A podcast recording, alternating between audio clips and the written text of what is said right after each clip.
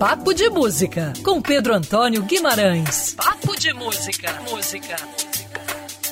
Seja muito bem-vindo ao Papo de Música desta semana e hoje vamos trazer dicas é, de novos grupos que estão chegando. O Papo de Música se dedicando aí em 2020 a falar de novos trabalhos. Os Trutas é a banda formada por Pedro Gracindo, Leandro Souto Maior, Fabiano Soares no baixo e Keila Gomes na bateria. É um grupo que se considera como rock rural brasileiro, formado é, no interior do Rio de Janeiro, quase divisa lá com Minas Gerais em Visconde de Mauá.